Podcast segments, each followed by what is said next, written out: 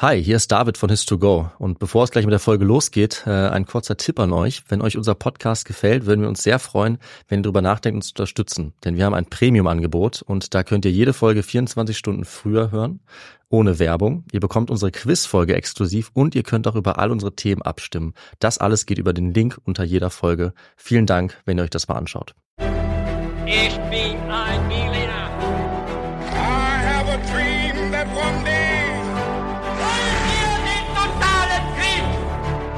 Niemand hat die Absicht, eine Mauer zu errichten.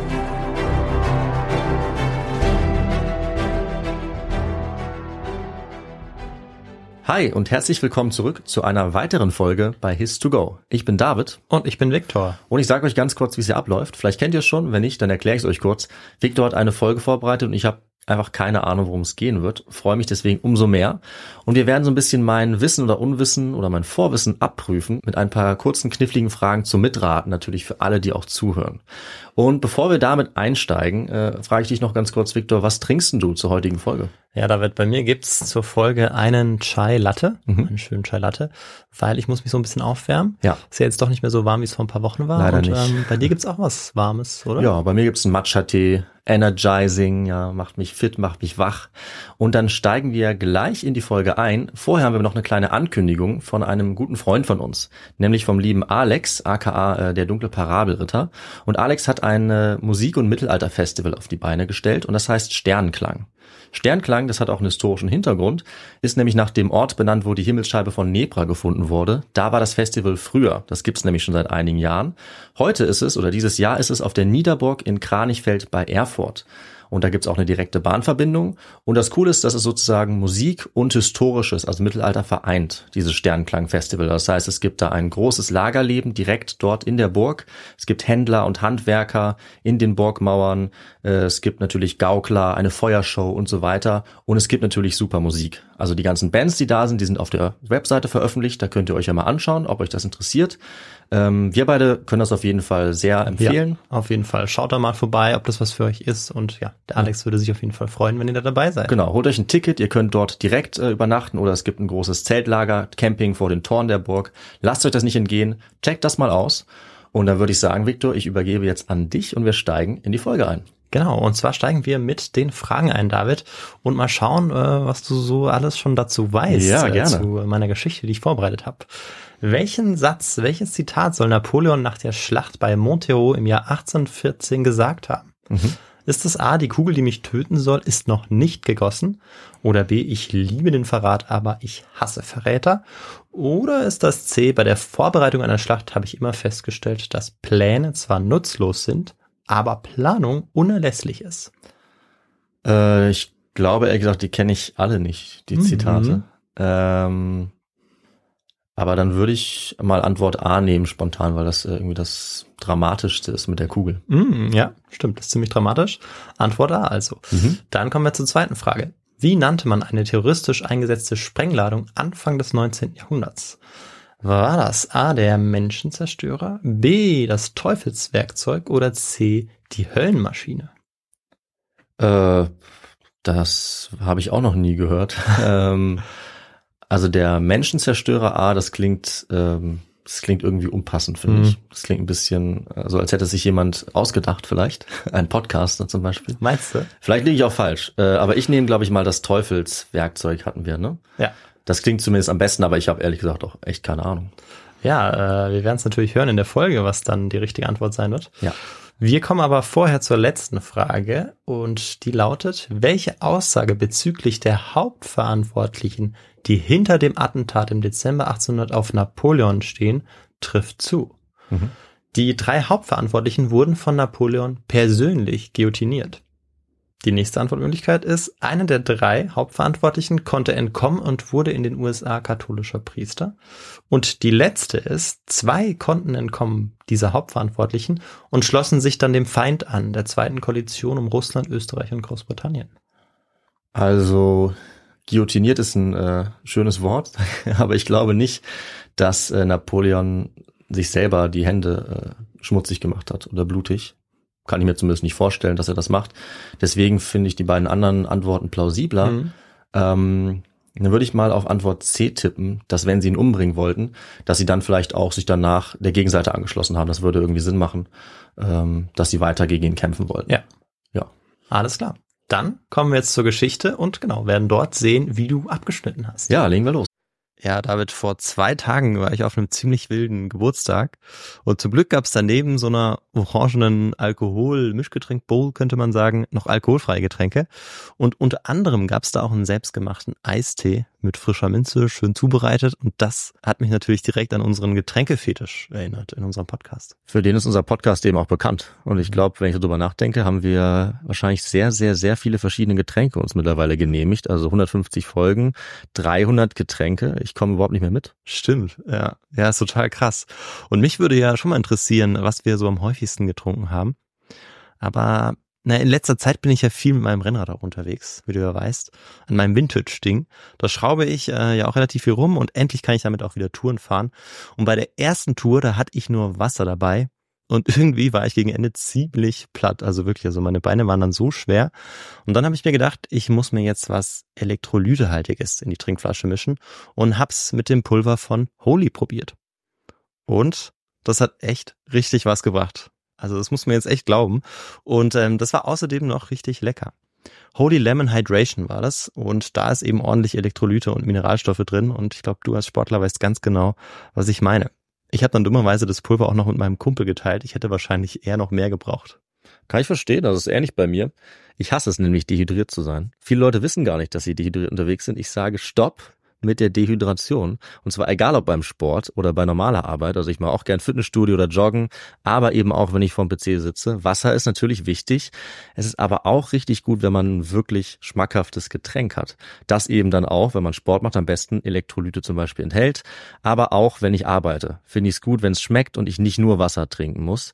Und da ist beispielsweise Holy Kiwi Strawberry um einiges besser. Das ist jetzt so mein Lieblingsgeschmack. Ich finde es aber auch ganz cool. Wir beide hatten so ein Starterpaket, die verschiedenen Geschmäcker auszuprobieren, dann wird's noch weniger langweilig. Und wenn es richtig lange dauert oder richtig intensiv wird, ist es schon echt cool, wenn man was Leckeres und was Fruchtiges, Erfrischendes halt trinken kann. Deswegen ist meine Empfehlung eben hier der Holy Hydration Drink.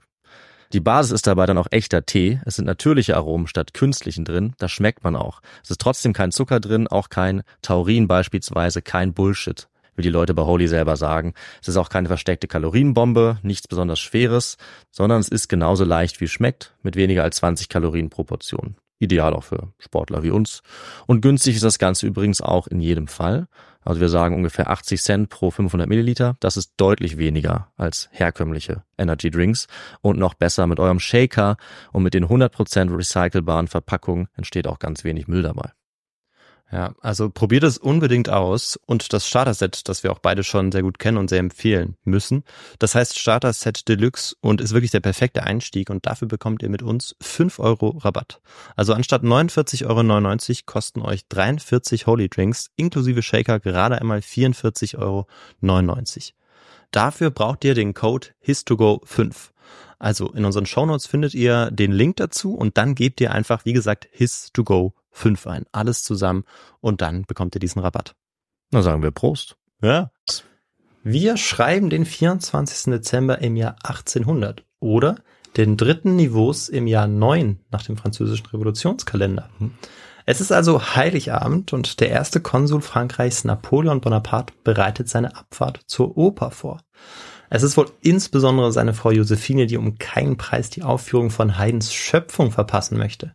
Immerhin wird dieses Werk erstmals überhaupt auf französischem Boden aufgeführt. Im durch Napoleon vorangetriebenen säkulären Frankreich hat Weihnachten zwar seine Bedeutung größtenteils verloren, aber viele Pariserinnen und Pariser lassen es sich trotzdem nicht nehmen, sich zu treffen, guten Wein zu trinken und ja, gemeinsam auch üppige Mahlzeiten zu sich zu nehmen. Eine weihnachtliche Atmosphäre lässt sich dann eben doch auch nicht von heute auf morgen verbieten oder eben auflösen mhm. durch diesen neuen Revolutionskalender, auf den wir vielleicht später nochmal zurückkommen. Auch im Café Apollon in der Rue Saint-Nicaise, also einer Straße in Paris, ist die Stimmung ziemlich ausgelassen. Diese Straße wird aber inzwischen eigentlich nur noch Rue Nicaise genannt, also das Saint für heilig äh, wird jetzt weggelassen, eben auch durch die äh, ja vorangeschrittene Säkularisierung. Im ersten Arrondissement, unweit des Tuilerienpalastes, spielen die Gäste dort in diesem Café Schach, Domino oder Trick-Track. Das ist eine französische Backgammon-Variante. Okay. Und die Gäste unterhalten sich dabei äh, wahrscheinlich auch angeregt über ja, ganz viel Privates, ähm, aber auch sicherlich über äh, politische Dinge, denn in diesem ersten Jahr des neuen Jahrhunderts ähm, ist einiges passiert. Immerhin hat der erste Konsul Napoleon Bonaparte jetzt auch dafür gesorgt, dass es in diesem Jahr 1800 etwas äh, ruhiger in Paris zuging als in den vorherigen Jahren, denn Dort gab es ja jahrelang die sogenannte Terreur unter den radikalen Jakobinern im linken Spektrum und außerdem haben auch äh, ganz viele Royalisten verzweifelt versucht, die ähm, ja, Monarchie wieder einzuführen. Mhm. Und das Ganze hatte sich eigentlich, nachdem Napoleon ähm, ja jetzt an die Macht gekommen war, wie, äh, werden wir uns natürlich noch anschauen, hatte sich das so ein bisschen beruhigt. Aber politische Themen rund um den ersten Konsul sind auf jeden Fall auch Gesprächsthemen, die eben in diesem Café dort angesprochen werden. Vor allem auch, weil dieses Café in der Nähe von Napoleons Domizil liegt, hm. könnte man sagen. Und ähm, weißt du, wo er im Jahr 1800 vielleicht haust in Paris? Hast du da eine Vermutung? Ich vermute, es ist ein äh, repräsentatives Gebäude, ja, das vermutlich der Monarchie gehört hat, aber ich weiß jetzt nicht welches. Äh, es ist äh, der Tuilerienpalast. Ah, es ist der Tuilerienpalast, okay. Genau. Den kenne ich, ja. Ähm, dort haust er im Prinzip seit äh, seiner Ernennung beziehungsweise seit der fingierten Wahl, ähm, mit der er zum ersten Konsul mhm. geworden ist. Ja, und ähm, einer der Gäste, die in diesem Café Apollon sitzen, ist auch der 50 Jahre alte Händler Le Mercier. Auch er genießt den Jahresausklang ähm, am 24. Dezember, ähm, wobei im französischen Revolutionskalender ähm, das neue Jahr eigentlich am 22. September beginnt, aber ähm, so ganz hat man eben die weihnachtlichen Traditionen doch nicht vergessen, so dass es eben so ja trotzdem ein, ein besinnliches Fest gibt in diesem Restaurant oder in diesem Café. Dann gegen 20.30 Uhr hören die gut gelaunten Besucherinnen und Besucher der Gaststätte bzw. des Cafés das klackernde Geräusch von Pferdehufen, gefolgt von einem Knattern von Kutschenrädern. Und im Café Apollon waren diese Geräusche durchaus bekannt, denn es handelte sich dabei um Napoleon und äh, ja, seine Leibgarde, die Grenadiere. Die hörten sie jetzt, denn die waren ja direkt um die Ecke im Tuilerienpalast ja heimisch. Sie vermuteten, dass äh, wahrscheinlich wieder irgendwelche Feierlichkeiten anstanden, zu denen eben Napoleon sich jetzt auf den Weg machte. Nur wenige Sekunden später, also nachdem sie ähm, dieses Knattern gehört hatten, war dann von der Seitenstraße aus ein ohrenbetäubender Knall zu hören. Und unmittelbar darauf erreicht auch eine gewaltige Druckwelle das Café Apollon. Die Fenster des Cafés zerspringen, die äh, Wand fängt auch an zu bröckeln und Glas, Schutt und Holzteile ähm, fliegen jetzt auch kreuz und quer durch das Café, das Café Apollon. Alle Gäste werden jetzt zu Boden gedrückt und ähm, ja, nach einem kurzen Moment der Stille hören sie dann auch Schrei und Wehklang. Also zumindest die, die in diesem Moment bei Sinn sind oder ähm, noch am Leben sind. Am 24. Dezember des Jahres 1800 sind etliche Menschen von dieser Explosion zerrissen worden, die in der Querstraße des Cafés der Rue Saint-Nicaise ausgelöst worden war. Im gesamten ersten Arrondissement und auch darüber hinaus war der Knall zu hören gewesen. Kanonenfeuer, damit wurde dieses fürchterliche Geräusch assoziiert, denn das war das Geräusch, das die Bewohnerinnen und Bewohner in Paris nur zu gut kannten. Vor allem, äh, ja, in den letzten zehn Jahren hatten sie das ja ganz oft gehört. Hm. Doch es war keine Kanone. Es handelte sich hier um eine Bombe. Und um eine der ersten Attentatsversuche mit Hilfe einer Bombe überhaupt. Der Schreck nach dieser Explosion war deshalb umso größer. Insgesamt sollten bei diesem Anschlag 22 Menschen sterben und über 100 verletzt werden. Was die Motive für diesen Bombenanschlag waren, wer dahinter steckte, welches Schicksal Napoleon und seine Vertrauten dabei ereilte und welche Nachwirkungen er für die französische Innenpolitik hatte, das schauen wir uns in dieser Folge jetzt genauer an und natürlich auch, ähm, was ähm, ja mit diesem Herrn, der im Café war, Le Mercier, was mit dem passiert. Mhm. Vorher aber wollen wir erstmal klären, wie Napoleon eigentlich sogenannter erster Konsul Frankreichs geworden ist und weshalb er sich auf seinem Weg zur Spitze nicht nur Freunde, sondern auch einige Feinde gemacht hat. Und David, was brauchen wir dafür? Dafür hätte ich jetzt gerne von dir äh, serviert den historischen Kontext zu dieser Folge. Ja, der kommt jetzt auf jeden Fall. Sehr gut, das ist cool. Napoleon wird am 15. August 1769 in Ajaccio auf Korsika geboren. Bereits in jungen Jahren entscheidet sich Bonaparte für eine militärische Laufbahn. Beziehungsweise, da er zu diesem Zeitpunkt eigentlich fast noch ein Kind ist, sind es eher seine Eltern, äh, die ihn stark in diese Richtung, mhm. Richtung lenken. Über die Kontakte seines Vaters wird er dann im Alter von 14 Jahren in der renommiertesten Militärschule Frankreichs aufgenommen. Und dort bemerken seine Ausbilder schnell, dass er ein großes Talent für die Mathematik hat. Also vielleicht nicht so wie wir, David. Nee, überhaupt nicht so wie wir. ja. Schade. Und ähm, das prädestiniert ihn natürlich für eine ganz bestimmte Waffengattung. Und Ja. weißt du, welche ich meine? Natürlich die Artillerie, wo man äh, Dinge berechnen muss wie äh, Winkel oder sowas. ja, ist richtig, ja. Und auch so Differentialgleichungen und so. Also Oh das macht er ganz viel. Und im Alter von nur 16 Jahren bekommt er dann als Unterleutnant erstmals das Kommando über ein Artillerieregiment. Also für den jungen Korsen geht es sehr früh sehr steil bergauf. Wobei es auch andere gegeben hat, die in jungen Jahren ähm, auch schon ähm, groß Karriere machen und Kommandos übertragen bekommen. Also er ist da nicht der Einzige. Sein Latein äh, war übrigens nicht so gut, also äh, wahrscheinlich auch nicht so viel besser als unseres und seine Orthographie im Französischen soll auch nicht so besonders gewesen Hm. sein. ja, niemand ist perfekt, muss Ja. man sagen. Das ist okay. Ja. Dafür interessierte er sich für die Heldengeschichten um Alexander den Großen oder Julius Caesar. Aber ich würde mal sagen, auch das ist nichts Ungewöhnliches bei einem jungen Mann, der eine Militärkarriere anstrebt. Hm. Als im Sommer des Jahres 1789 schließlich die französische Revolution ausbricht, ist Napoleon 20 Jahre alt. Er sieht jetzt die Chance gekommen, Korsika in die Unabhängigkeit zu führen. Ein Traum, den er und seine Familie schon seit Generationen leben. Und im Zuge dieser Unabhängigkeitsbewegung wird er gemeinsam mit seinem großen Bruder erstmals politisch aktiv. Er versucht jetzt andere Familien auf seine Seite zu ziehen, verhandelt mit dem Feind und zieht erstmals für ein relativ selbstbestimmtes Ziel in eine Schlacht oder ein Gefecht zumindest. Doch gegen das Königreich Sardinien-Piemont erleiden Napoleon und sein Bruder eine klägliche Niederlage. Nach dieser Niederlage ziehen die Bonapartes dann ins französische Exil, wo Napoleon trotz seines korsischen Intermezzos als Oberstleutnant zu seinem französischen Regiment zurück darf. Mhm.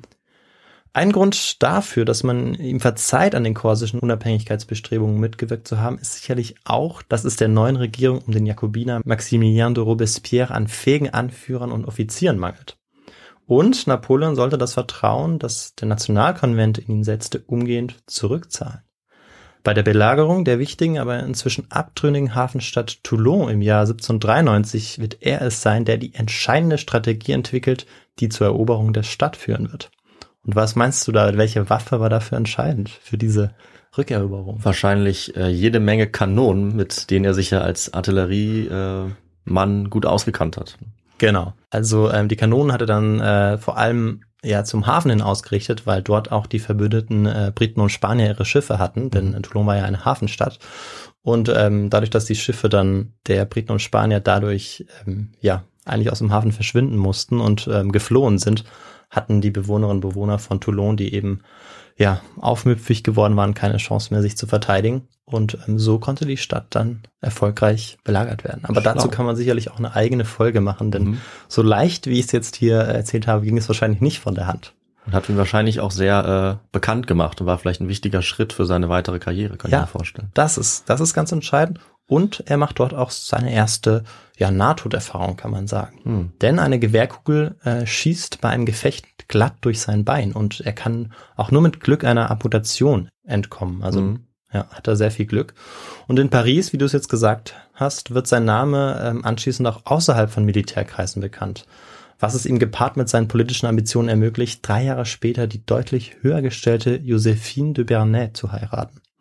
Sie war die gestiegene Frau vom ehemaligen und inzwischen hingerichteten Präsidenten der französischen Nationalversammlung. Josephine konnte mit der Verbindung zu Napoleon dafür ihren kostspieligen Lebensstil finanzieren, sodass wir anfangs von so etwas wie einer Win-Win-Situation sprechen können. Mhm. Anfangs also. Ja. Okay. Wobei eben Napoleon auch vor allem am Anfang äh, so etwas wie Liebe empfunden hat. Davon äh, wird auch ausgegangen. Das ist ja schön. In diesem Jahr, also 1796, regiert an der Stelle des Nationalkonvents und dem inzwischen guillotinierten bzw. hingerichteten Robespierre das sogenannte Direktorium, ein fünfköpfiger Kollegialorgan.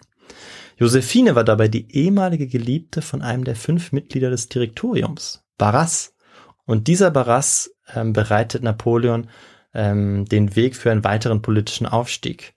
Denn er ähm, schlägt für diesen Barras einen royalistischen Aufstand nieder.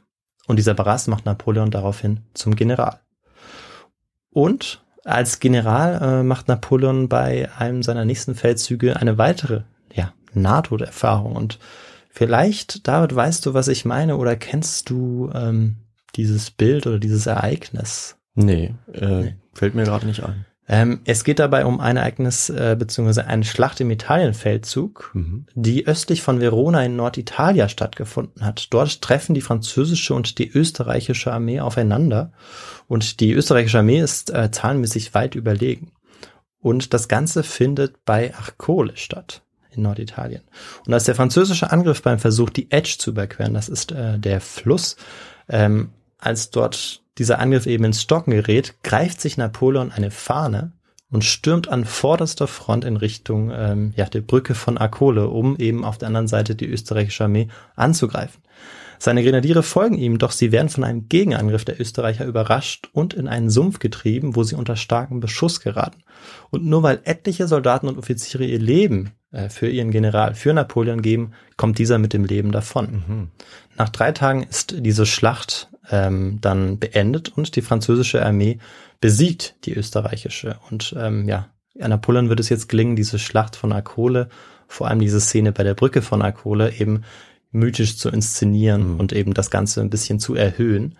Ähm, wobei es schon auch viele äh, ja, Zeugen gegeben hat, die eben wirklich gesagt haben, dass er da ja vorausgestürmt ist und das wissen wir ja auch bei Napoleon, dass er da ähm, ja nicht so vorsichtig war wie andere. Okay. Zumindest anfangs nicht. Ein Jahr später kehrt dann Napoleon unter dem Jubel der Bevölkerung von seinem Italienfeldzug zurück. Immer entkommt Napoleon irgendwie mit viel Glück dem, dem vorzeitigen Tod, könnte man sagen. Und auch deshalb bekommt er so etwas wie ein Gefühl der Unbesiegbarkeit.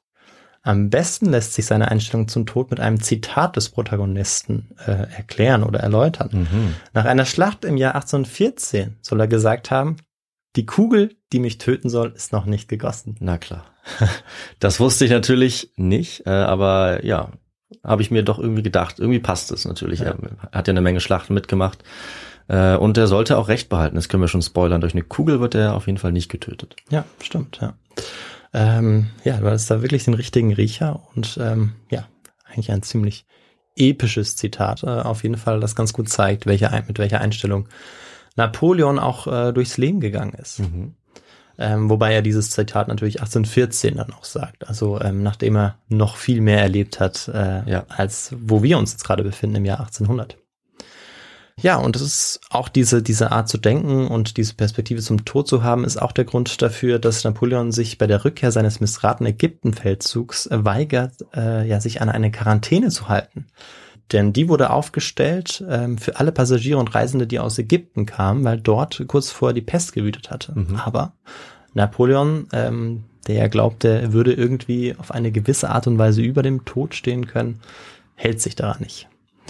Ähm, ja, und er kehrt auch frühzeitig von diesem Ägyptenfeldzug zurück. Und das nicht ohne Grund, denn die Regierung des Direktoriums steckt in einer handfesten Krise.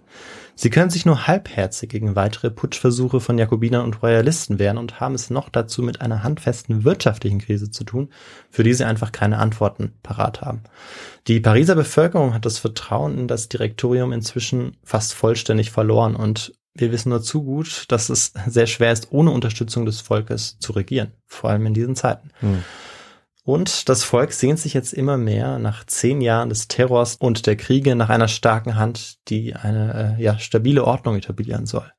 Und Napoleon erkennt die Gunst der Stunde und plant gemeinsam mit weiteren unzufriedenen Politikern einen Putsch. Ende des Jahres 1799, nur wenige Monate nach seiner Rückkehr aus Ägypten, besetzt Napoleon mit seinen treuen Truppen die Stadt. Währenddessen wird die Nationalversammlung von Napoleons Bruder im Prinzip dazu gezwungen, ähm, Napoleon zum ersten Konsul Frankreichs zu machen. Am 24. Frimaire, dem 15. Dezember 1799, tritt die Verfassung in Kraft, noch bevor eine Volksabstimmung über ihre Gültigkeit entscheidet. Anfang des Jahres 1800 fällt diese Abstimmung dann mit 99,9 Prozent zugunsten Napoleons aus. Das sind ja Wahlergebnisse wie in äh, Nordkorea. Ja, mindestens 900 Stimmen der drei Millionen, die für Napoleons Verfassungsänderung gestimmt haben, wurden von Bonapartes Bruder dazugeschummelt. Ach, das ist ein Ding. Das überrascht mich jetzt nicht besonders, muss ich sagen. Okay. Ja. Napoleon ist jetzt auf jeden Fall an der Spitze angekommen, kann man sagen. Es ist zwar noch eine Republik, ähm, aber faktisch ist eigentlich diese Republik jetzt äh, mehr oder weniger ausgehöhlt.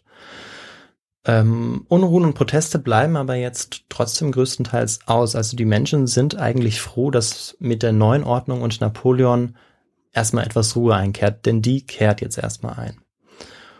Und vielleicht jetzt noch ein Satz zum Revolutionskalender, den habe ich jetzt schon mehrfach ähm, mit bestimmten Begriffen genannt und, Ja. und Alternativen genannt zu den Daten. Ähm, der wurde etabliert, weil der neue Kalender keinen christlichen Bezug mehr haben soll. Der sollte sich äh, vor allem an den besonderen Momenten der französischen Revolution orientieren. Und der 22. September, der Tag, an dem die erste französische Republik ausgerufen wurde, dieser Tag wurde auch zum Neujahr dieses Kalenders, ähm, der aber auch aus zwölf Monaten bestand. Mhm. Und nach dem Staatsstreich, dem Putsch und Napoleons Wahl zum ersten Konsul war die Französische Republik, wie ich es äh, schon gesagt habe, eben beendet, auch wenn sie formell erst 1804 mit der Krönung Bonapartes zum Kaiser Napoleon zu Ende geht. Napoleons Machtübernahme im Dezember des Jahres ähm, ja, bringt also keine größeren Proteste mit sich. Zumindest waren sie nicht so richtig sichtbar. Denn klar ist, dass mit dem Beginn der napoleonischen Quasi-Diktatur nicht alle einverstanden sind. Rechte Royalisten wie linke Jakobiner streben weiterhin das Ziel an, ihre gewünschte Staatsform zu etablieren. Und Napoleons Stellung als erster Konsul der offiziell noch republikanischen Regierung macht ihn zur wichtigsten Zielscheibe für die Mitglieder dieser beiden Gruppierungen. Eines äh, der Mitglieder dieser Gruppierung, der äh, das Ganze mit Schrecken wahrnimmt, dass Napoleon jetzt erster Konsul ist, ähm, ist der italienische Künstler Giuseppe Ceracchi, ein äh, Jakobiner. Ja, habe ich hier richtig ausgesprochen. Das klingt gut, ja, oder? Chiraki, ja, genau. Und dabei kannte er, äh, dieser Chiraki, Napoleon persönlich, denn er hatte eine der ersten Büsten von Napoleon angefertigt, für die der erste Konsul auch posiert hatte. Hm. Damals war Napoleon noch General des Italienfeldzugs und das Thema war natürlich ähm, ja sein Kampf bei der Brücke von Arcole. Hätte der glühende Jakobiner und Fan der französischen Revolution damals gewusst, dass Napoleon die Revolution verraten würde und zu einem ja ziemlich machtbesessenen Politiker werden würde, hätte er womöglich versucht, das Ganze etwas früher zu beenden. Hm. Im Jahr 1800 fasste dann gemeinsam mit Künstlerfreunden und weiteren Jakobinern den Entschluss, Napoleon zu ermorden. Der 10. Oktober soll der Stichtag sein. An diesem Abend wird Salieris Tragödie Les Horaces aufgeführt, zu der sicher auch der erste Konsul erscheinen wird. Der Plan bestand darin, vier Attentäter in die Oper zu schmuggeln und Napoleon erdolchen zu lassen. Einer der Mitverschwörer, Harel, ein ehemaliger Polizist, erklärt sich dazu bereit, die vier Attentäter und die Dolche zu besorgen. Aber Harel bekommt es relativ bald mit der Angst zu tun. Er fürchtet die Konsequenzen und ist nach reifer Überlegung doch nicht mehr dazu bereit, sein Leben für den Umsturzversuch zu riskieren. Er begibt sich deshalb am 20. September des Jahres 1800 zu den Tuilerien, um der Sekretärin und guten Freundin von Napoleon, Bourrienne, alles zu beichten. Er verrät also seine Komplizen. Und als Bourrienne Napoleon von der Verschwörung erzählt, entschließt dieser sich dazu, die Verräter auflaufen zu lassen. Also er möchte das Spiel jetzt im Prinzip mitspielen. Harel wird jetzt eingeweiht in dieses Spiel, in die Gegenverschwörung sozusagen und soll seine Komplizen jetzt glauben lassen, dass alles nach Plan läuft und er die Attentäter auch wirklich besorgt, die Napoleon umbringen sollen. Und tatsächlich, Harel besorgt dann vier Pseudo-Attentäter, die am 10. Oktober ähm, ja, Napoleon umbringen sollen. Für die Vorstellung haben die Verschwörer natürlich auch Tickets beworben, denn sie wollen Zeuge dieses Staatsstreichs werden. Doch als die Vorstellung am 10. Oktober beginnt, ähm, ja, kommt dann alles anders, als sie es eigentlich erwarten. Denn die ähm, Pseudo-Attentäter, auf die Harel auch noch zeigt, die äh, ergreifen natürlich nicht Napoleon, wie wir jetzt schon wissen, sondern äh, die Verschwörer. Sie werden jetzt festgenommen und auch Chiraki wird festgenommen. Schlau. Es wäre natürlich sehr äh, witzig, wenn sie jetzt nochmal äh, noch mal Pseudo gewesen wären und dann doch Napoleon umgebracht hätten. Das stimmt. Aber diesen Twist gab es dann nicht. Nein, äh, den gab es nicht. Wenn das passiert wäre, dann wäre wohl vieles auch anders gelaufen Ja. in äh, der Geschichte. Da machen wir lieber schnell weiter, weil äh, das würde jetzt zu weit führen. Ja.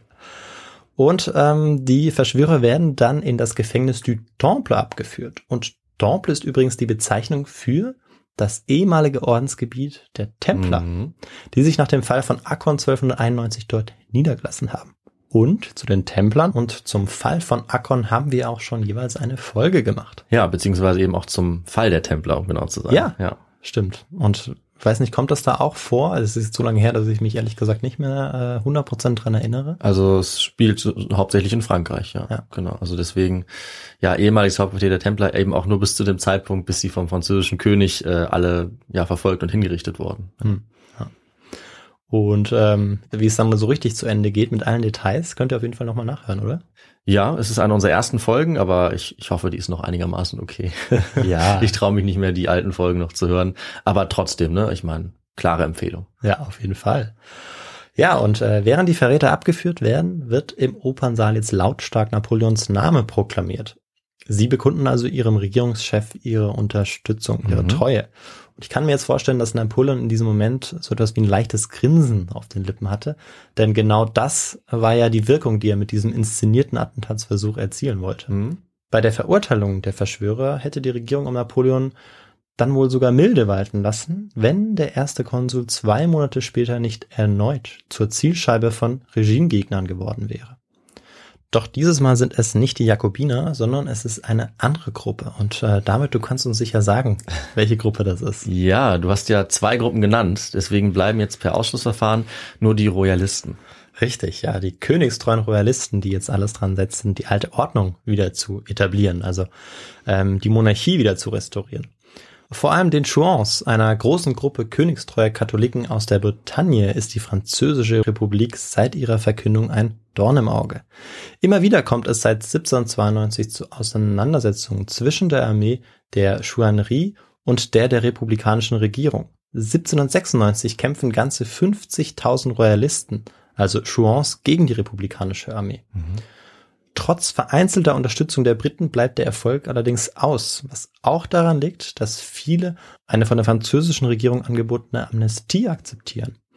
Einer der wenigen, die im Jahr 1800 die Hoffnung auf eine erneute Königsherrschaft nicht aufgeben, ist ihr Anführer Cadoudal. Napoleon geht aber dieser Zwist mit den Royalisten ziemlich auf die Nerven. Er möchte die Royalisten viel lieber an sich binden, was ihm bei ganz vielen auch gelingt, indem er ihnen beispielsweise ähm, attraktive Posten anbietet. Und im Frühling dieses Jahres 1800 empfängt er deshalb auch Cadoudal in seinem Tuilerienpalast. Dem rebellischen Anführer bietet er einen Posten als Brigadegeneral an. Im Gegenzug soll Cadoudal seine Waffen niederlegen. Doch Napoleon unterschätzt seinen Widersacher, der nicht daran denkt, sich dem korsischen Emporkömmling zu beugen. Er will den Bruder Ludwigs 16. auf dem Thron sehen, der sich im Moment im niederländischen Exil befindet. Nachdem Cadoudal Napoleons Angebot ausschlägt, flüchtet er ins Exil nach England, wo er auf Unterstützung der Engländer hofft. Und tatsächlich, der konservative Premierminister William Pitt verspricht ihm 30.000 Soldaten. Aber es bleibt bei einem Versprechen, so dass er jetzt auf eigene Faust den Entschluss fasst, Napoleon zu beseitigen. Und damit versucht er auch metaphorisch sozusagen der Schlange den Kopf abzuschlagen. Mhm. Also er ist da- das Mastermind oder der Mastermind äh, hinter diesem Plan. Ja, genau. Ähm, wir werden gleich noch sehen, inwieweit er involviert sein wird. Ähm, aber er ist auch einer der Anführer eben dieser äh, Chouannerie oder der Chouans. Und ähm, er ja, ist schon eigentlich ganz lange Gegner äh, der Französischen Republik, Mhm. der neu gegründeten, und ähm, versucht eigentlich bis an sein Lebensende alles dafür zu tun, um diese Republik ähm, ja, zu Fall zu bringen. Okay. Der britischen Regierung eröffnet Cadoudal am 19. Juni 1800, dass ein Coup essentiel geplant ist. Und David, weißt du vielleicht, was das heißt? Ein Staatsstreich. Ja, im Prinzip. Und das ist ja eigentlich ganz nach dem Englischen eigentlich ein ja essentieller Coup eigentlich, könnte Ja, man auch sagen, oder im Deutschen auch ja. ganz nah. Und ähm, für Cadoudal ist es aber so, dass es zu gefährlich ist, nach Frankreich und Paris zurückzukehren, so dass er zwei seiner treuesten Offiziere schickt. Und ähm, Cadoudal wird deshalb auch ähm, ja gar nicht so richtig involviert sein. Okay. Er wird ähm, quasi im Prinzip diesen Gedanken gehabt haben und eben seine Offiziere beauftragt haben, das ähm, zu planen und durchzuführen. Äh, aber er steckt jetzt eigentlich nicht als Hauptverantwortlicher hinter dieser Verschwörung und dem Attentat. Die, die dahinter stecken, sind äh, zwei, beziehungsweise später kommt noch ein dritter dazu. Ähm, das sind äh, Limoelan und Saint-Réjean. Limoelan und Saint-Réjean. Die ähm, werden noch relativ wichtig werden. Mhm. Deshalb ähm, ja, brauchen wir noch ihre Namen. Und gemeinsam mit weiteren Verschwörern schmieden sie jetzt den Plan, Napoleon und seine Vertrauten in die Luft zu sprengen. Um das zu bewerkstelligen, brauchen sie aber erstmal jemand, der ihnen ein Pferd und ein Wagen besorgt. Und da kommt der dritte im Bunde ins Spiel, Carbon. Das ist ein alter Veteran des royalistischen Heeres, der der Monarchie noch so ein bisschen nachtrauert.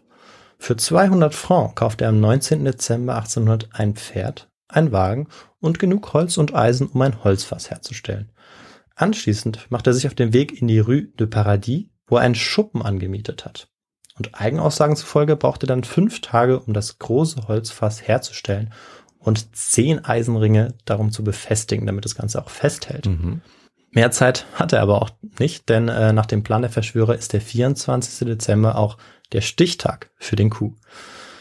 Da die Presse die Erstaufführung von Haydns Schöpfung in Frankreich groß anpreist, sind sich die Verschwörer alle einig, dass sich Napoleon und seine Entourage an diesem Abend auf den Weg in die Oper machen wird. Und dabei werden sie mit großer Sicherheit durch die Rue Nicaise fahren, wie die Verschwörer festgestellt haben, nachdem sie auch tagelang die Straße beobachtet haben und ja gesehen haben, wie äh, Napoleon und seine Kutsche immer ein- und ausgefahren ist. Es war eben diese Straße, in der Napoleons Kutsche unwillkürlich als erstes einbiegen würde, nachdem ähm, die Kutsche den Tuilerienpalast verlassen hatte.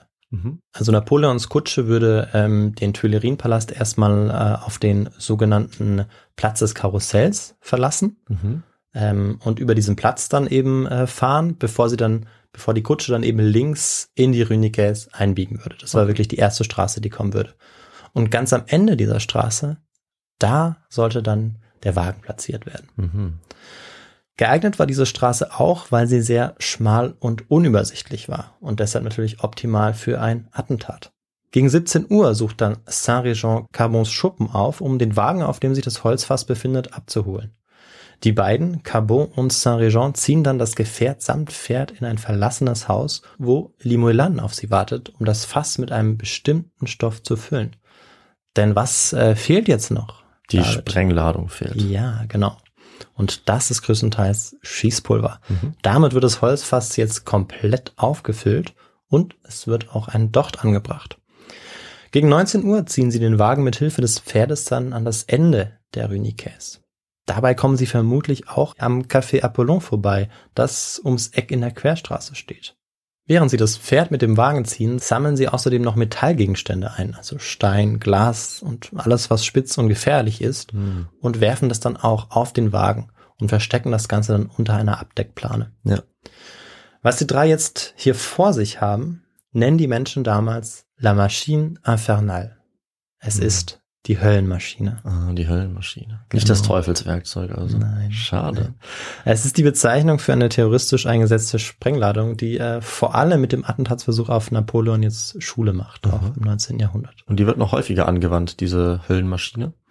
Ähm, diese Maschine, es gibt noch andere Beispiele, ähm, wo eben auch ein Fass mit Schießpulver gefüllt wird und ganz viele Metallgegenstände ähm, im Prinzip auch mit Mhm. dazu ähm, ja, gelegt werden, um dann eben einen, einen Staatsstreich zu vollziehen oder äh, einen Anschlag zu verüben. Okay. Äh, das gibt es auch schon vorher, aber eben, ähm, ja, es ist noch relativ selten und relativ neu für Mhm. die meisten Menschen. Und bekommt dann diesen Namen, eben Höllenmaschine von den Zeitgenossen. Genau. Okay. Ja, ja. Weil eben die Auswirkung so ähm, Ja. ja. grauenvoll ist. Ja, durch diese Art von Schrapnell vermutlich auch, ne, dass Ja. diese ganzen Gegenstände durch Luft fliegen, Eisen und, und andere Gegenstände. Das ist Genau. natürlich sehr verheerend. Und äh, in der Rue Nicaise angekommen, stellen sie das Pferd und den Wagen dann am Straßenrand ab. Erst später soll der Wagen dann in der Mitte der Straße stehen und der Wagenkolonne des ersten Konsuls den Weg versperren. Um sicherzugehen, dass das Pferd die nächsten Stunden still stehen bleibt, beauftragen sie ein 14-jähriges Mädchen namens Marianne Pesol, die Zügel zu halten. Für zwölf Sous kommt sie diesem Auftrag nach. Dann nehmen die Verschwörer ihre Plätze ein. Limoelan bringt sich beim Platz des Karussells in Position, von wo aus er das Tor des Tuilerienpalastes beobachten kann. Seine Aufgabe ist es, Saint-Régent ein Zeichen zu geben, sobald er die Vorhut der napoleonischen Wagenkolonne erblickt. Er würde dann umgehend den Docht anzünden, also Saint-Régent, der sich eben beim Wagen befindet, denn sie hatten die Zeit, die Napoleon bis zu ihrer Höllenmaschine benötigte, genau daran bemessen. Hm. Kurz nach 8 Uhr abends ist die Atmosphäre bei den Verschwörern angespannt. Ganz anders verhält es sich im Café Apollon, von wo aus Saint-Régent freudige Stimmen erreichen. Er ist es ja, wie gesagt, der sich beim Wagen befindet und die Höllenmaschine entfachen soll. Im Tuilerienpalast hat sich Napoleon eigentlich auf einen gemütlichen Abend eingestellt.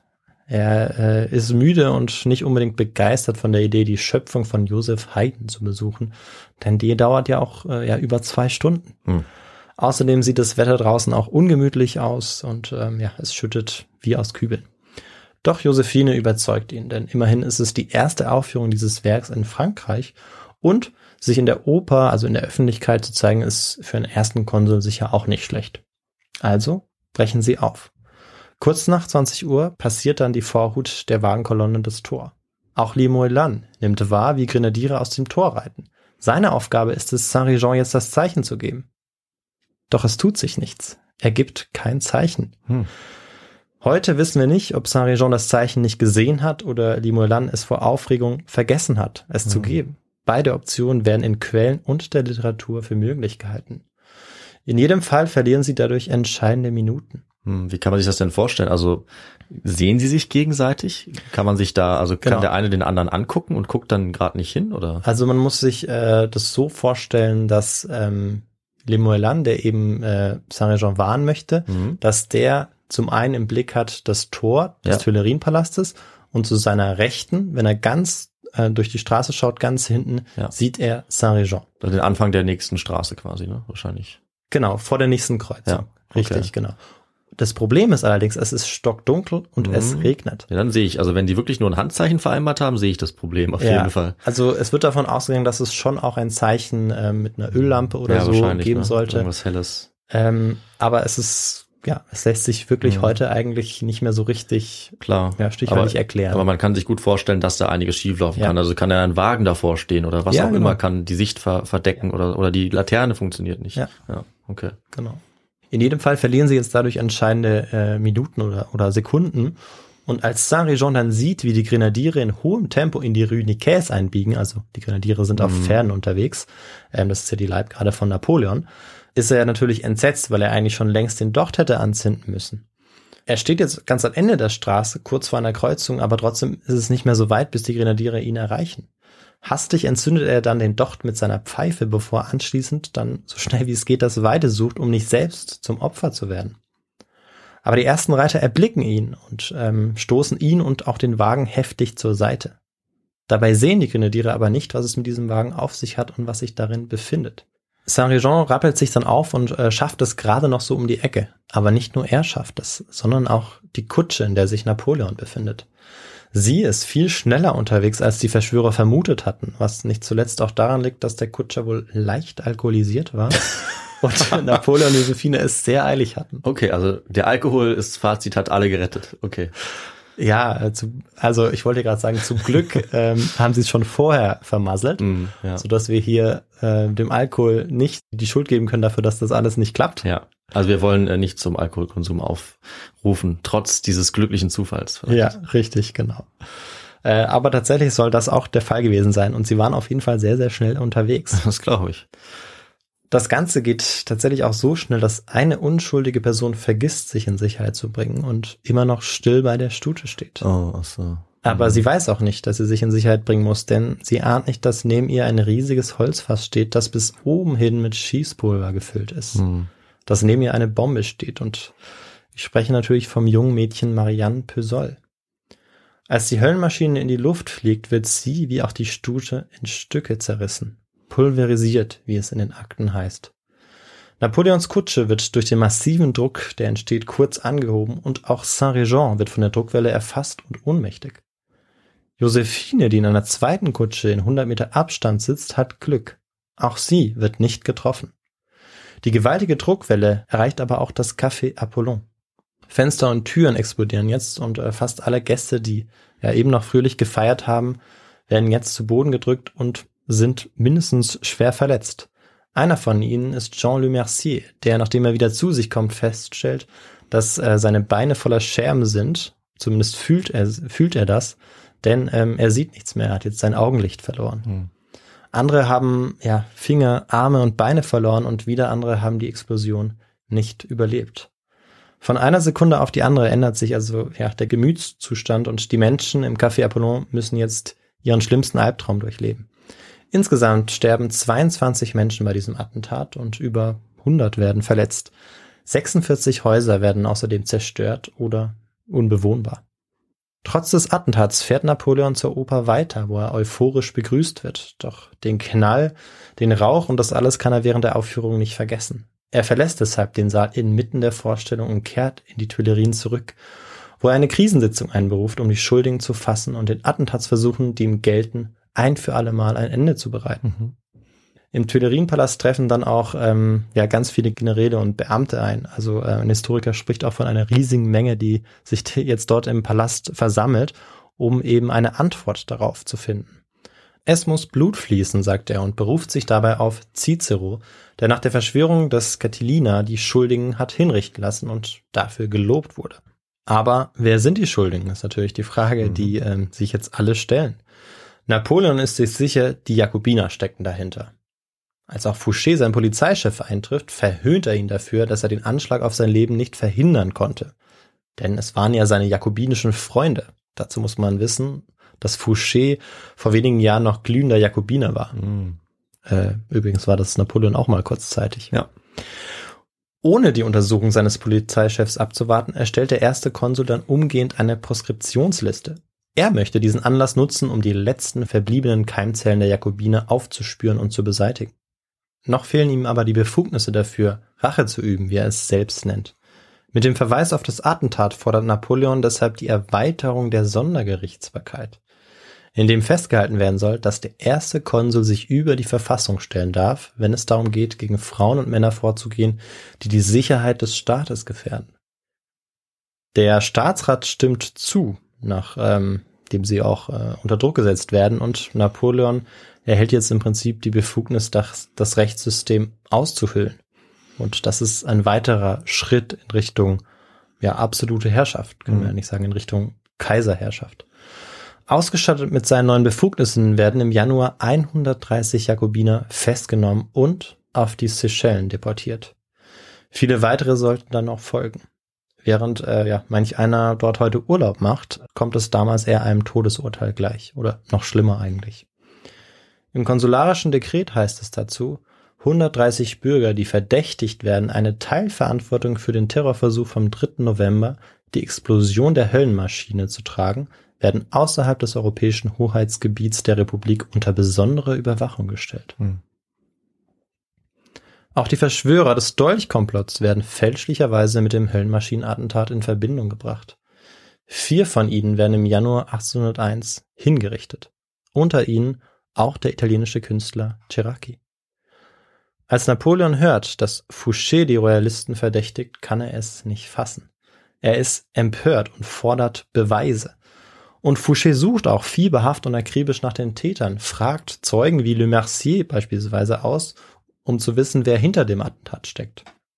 Und tatsächlich gelingt es ihm letztlich, äh, es rauszufinden, äh, als er den Verkäufer des Pferds und des Wagens aufspürt, denn dieser gibt einen entscheidenden Hinweis, Ah, mhm. als er selbst die Überreste seines Pferdes und des Wagens sieht, die er verkauft hat und dem Polizeichef sagen kann, wer der Käufer war. Mhm.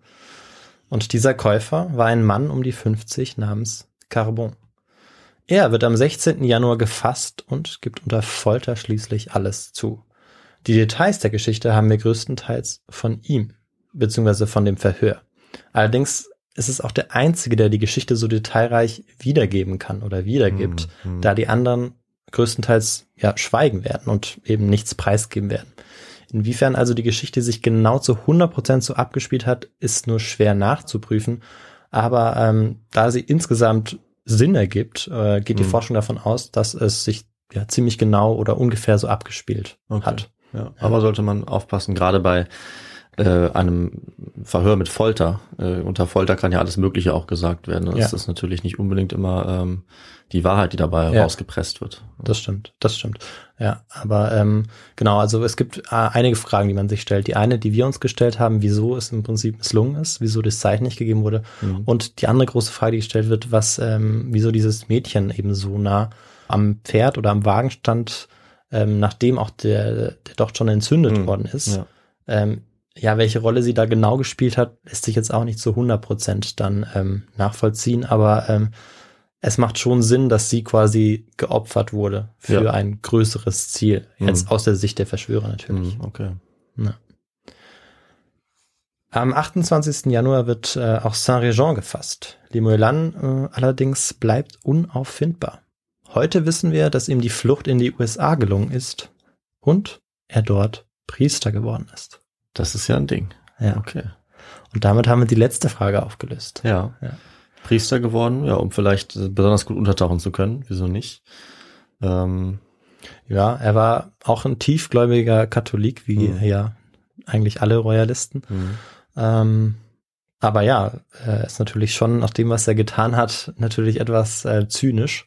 ja. Und es ist tatsächlich so, ähm, wie er ähm, selbst gesagt oder sogar niedergeschrieben haben soll, dass er bis an sein Lebensende äh, ja eigentlich die Ermordung des jungen Mädchens Pesol ähm, bereut hat und dafür äh, Schuldgefühle hatte. Ja. Bis, bis zuletzt. Ähm, ja, genau. Ja, immerhin, ja. Okay. Ja, genau, immerhin. Ähm, aber natürlich, ähm, ja, ist, ist vor allem das junge Mädchen, das 14 Jahre alt war, das tragische Opfer in dieser, in Mhm. dieser Geschichte. Und die 19 anderen Menschen natürlich, die dabei auch gestorben sind. ja, genau, insgesamt sogar ähm, dann 21 andere, insgesamt waren es Ah, okay. 22. Ah, Ja. 22, okay. Ja. Also direkt ähm, durch das Attentat sind acht gestorben und die anderen 14 sind dann nach ihren Verletzungen Okay. gestorben. Hm. Genau. Ja, und als der Beweis erbracht ist, dass die Royalisten dahinter stecken, werden 78 Mitglieder der royalistischen Bewegung inhaftiert. Viele davon gehören zu den Anführern der Chouans, weshalb die royalistische Bewegung daraufhin erheblich geschwächt ist. Fouché hat damit tatsächlich bewiesen, dass die Jakobiner nicht hinter dem Attentat stecken und obwohl sie zu diesem Zeitpunkt noch in Frankreich inhaftiert sind, gewährt ihnen Napoleon kein Pardon. Sie werden im Exil sterben. Hm. Und ähm, Napoleons Gnadenlosigkeit gegenüber den Jakobinern ähm, ja, hängt nicht zuletzt auch damit zusammen, dass äh, die Jakobiner sowieso als gefährlicher erachtet als die Royalisten. Also sein Polizeichef Fouché soll er gesagt haben, dass die royalistischen Rebellen eher ein Hautausschlag sind, während die Jakobiner eine Erkrankung der inneren Organe seien. Okay. Das Ja. ist sehr bildhaft, ja. Okay. Am 21. April 1801 werden dann die beiden Hauptverantwortlichen, die gefasst wurden, Saint-Réjean und Carbon, an der Guillotine hingerichtet. Ja, und hier sind wir am Ende der Erzählung. Wir wollen aber ähm, ja zum Schluss noch ein kurzes Fazit ziehen. Mhm. Laut dem Historiker und Napoleon-Biografen Adam Zamoyski erwies sich dieses Ereignis als Geschenk des Himmels für Napoleon, da er dadurch die wichtigsten Jakobiner wie Royalisten auf einen Schlag loswerden konnte. Doch noch wichtiger war seiner Meinung nach, dass der Mordversuch die öffentliche Meinung aufgerüttelt hatte. Dieser Mordversuch wurde als ein Angriff nicht nur auf sein Leben, sondern auch auf den Staat angesehen, der sich gerade nach zehn Jahren der Anarchie und Gewalt zu festigen begonnen hatte. Das Attentat lenkte alles Mitgefühl, das ein Opfer weckt, auf Bonaparte und machte zugleich deutlich, wie brüchig die wiedererlangte Stabilität war und wie sehr sie von seiner Person abhing. Die Zukunft des Landes war nach diesem Mordversuch also noch enger an Napoleon Bonaparte und sein Überleben gebunden. Mehr denn je setzten die Menschen jetzt ihre Hoffnung in Napoleon, wie nicht zuletzt auch Zamoyski resümiert. Nach diesem Attentat der Rue Nicaise oder äh, ja, dem Höllenmaschinenattentat konnte Napoleon wieder ruhig schlafen, weil es jetzt kaum noch jemanden gab, der die Massen aufstacheln konnte. Das ähm, schreibt er selbst und, und hält er selbst fest, also Napoleon persönlich. Das, also dadurch merken wir auch, dass es für ihn ähm, eine ganz entscheidende Bedeutung hatte, dieser Moment, diese Attentatsversuche und vor allem der Höhepunkt eben an diesem 24. Dezember. Mhm. Aber er hatte die Rechnung nicht mit Cadudal gemacht, der vom englischen Exil aus einen weiteren Anschlag geplant hatte. Und dieser Anschlag sollte sich in die zahlreichen Komplotte und Attentatsversuche gegen Napoleon einreihen, die auch noch folgen werden. Mhm. Aber mehr dazu vielleicht auch an anderer Stelle. Ja, gute Idee. Und äh, jetzt ist also wirklich, äh, sind wir wirklich am Ende der Geschichte angekommen. Äh, ja, die Geschichte über den ersten Bombenanschlag gegen ein Staatsoberhaupt und den ersten terroristischen Anschlag im modernen Sinne in Frankreich überhaupt. Hm, okay. Das zumindest laut dem französischen Historiker Jacques-Olivier Boudon. Dann sage ich vielen Dank für diese äh, kleine Reise, 200 Jahre zurück ungefähr. Und mit Hilfe dieses äh, historischen Ereignisses konnten wir viele spannende Fäden verknüpfen, glaube ich, und auch eine sehr wichtige, ja, sehr wichtiges Moment aus der französischen Geschichte dieser Revolutionsgeschichte äh, nochmal be besser beleuchten, glaube ich, und auch die Hintergründe nochmal kennenlernen. Äh, und auch was die Attentate angeht, äh, da gibt es ja, glaube ich, viele spannende. Wir hatten ja schon die rekordverdächtigen Attentate auf Fidel Castro, Mhm. weil es ja so viele Genau, gewesen ja. sein sollen angeblich. Aber ich musste auch bei dem Theaterattentat die ganze Zeit an äh, 60 Jahre später ungefähr denken, das erfolgreiche Attentat auf Abraham Lincoln. Mhm. Das gibt's ja auch. Also schon äh, immer sehr spannende äh, Punkte in der Geschichte, wenn sowas versucht wird und ja doch durchaus öfter mal auch äh, Erfolg hat, diese Genau. Attentate. In dem Fall kann man, glaube ich, sagen, war es ein phänomenales Eigentor, Ja. weil sie ja mehr oder weniger das Gegenteil erreicht haben, dessen, Richtig. was sie eigentlich wollten. Napoleon war in seiner Macht bestärkt, konnte weitere Befugnisse auf sich vereinigen ja, äh, und die Republik aushöhlen, wie du es uns erklärt hast. Und das war sicherlich nicht das, was die äh, Royalisten geplant hatten als Ergebnis ihres Attentates. Ähm, aber ja, du hast es ja auch nochmal spannend zusammengefasst und ja, ein tragisches Ereignis, aber ein sehr spannendes mit dem Plan äh, ringsum und so ein bisschen noch ein kleiner Krimi, glaube ich. Das könnte man vielleicht auch ganz gut verfilmen. Ja, Wurde aber noch nicht gemacht wahrscheinlich. glaube nicht. Und vor allem ist diese Geschichte eigentlich rund um diesen Attentat oder eigentlich um diesen Mordversuch ja gar nicht so bekannt. Also ich wusste, ich weiß Hm. jetzt auch nicht, ob du schon davon gehört hast. Überhaupt nicht, nee. Ähm, und es gibt ähm, eigentlich in der, in der deutschen Literatur oder deutschen Forschung eigentlich auch nichts dazu. Okay. Ähm, zumindest nichts, was jetzt einschlägig darüber berichtet.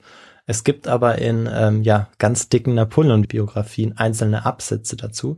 Aha. Aber ähm, man muss da vor allem in der französischen Literatur recherchieren und vielleicht ist es auch deshalb nicht ganz so bekannt. Ja, dann äh, sag uns doch am besten mal, wo wir da recherchieren könnten. Genau, Wenn man vielleicht einen Film drehen möchte. habe Oder ich so. ja übergeleitet, genau. Oder vielleicht auch mal ein Buch übersetzen möchte. Das könnte ich übrigens empfehlen. Also vielleicht, wenn irgendein Verleger mithört.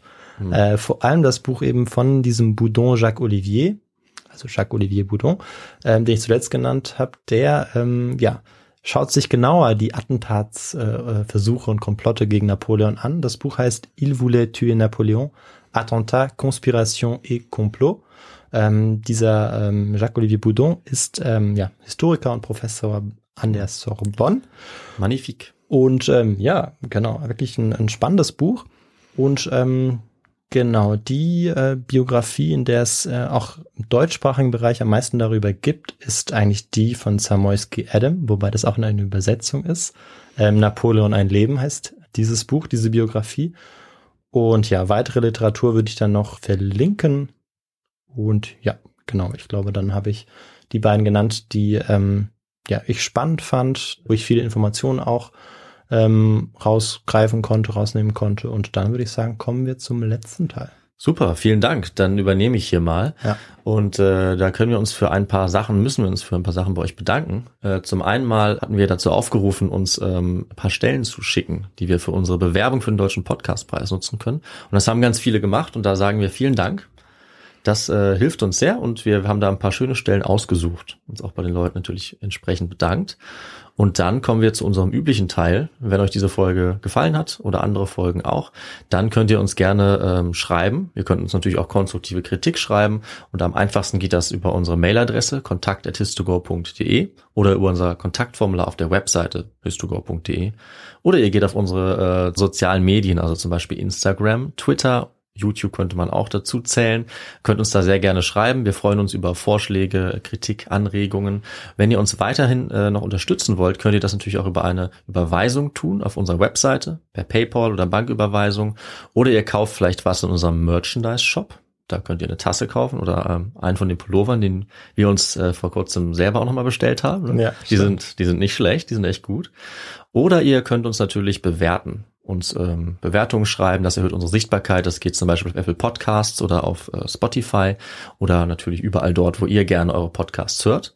Und äh, wir freuen uns, wenn ihr das macht und sagen auch vielen Dank für die Unterstützung, die wir auf diese Arten und Weisen ähm, erhalten haben in den letzten Wochen. Ja, vielen Dank dafür. Und dann würde ich sagen, Victor, in zehn Tagen bin ich ja schon wieder dran. So ist es. Da muss ja. ich mir was Gutes einfallen lassen. Auf jeden Fall. Das werde ich tun.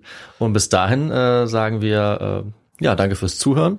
Bleibt fit, bleibt gesund und in zehn Tagen hören wir uns wieder mit einer neuen Folge. Bis dahin, ciao. Macht's gut. Tschüss.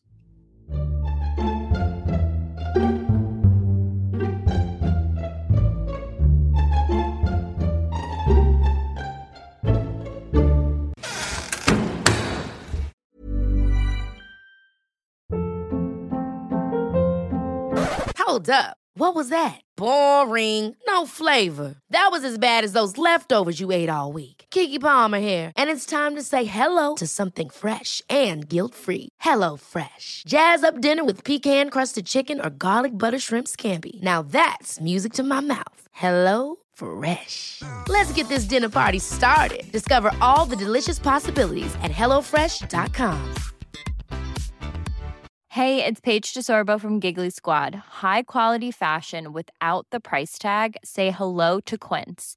I'm snagging high-end essentials like cozy cashmere sweaters, sleek leather jackets, fine jewelry, and so much more. With Quince being 50 to 80% less than similar brands.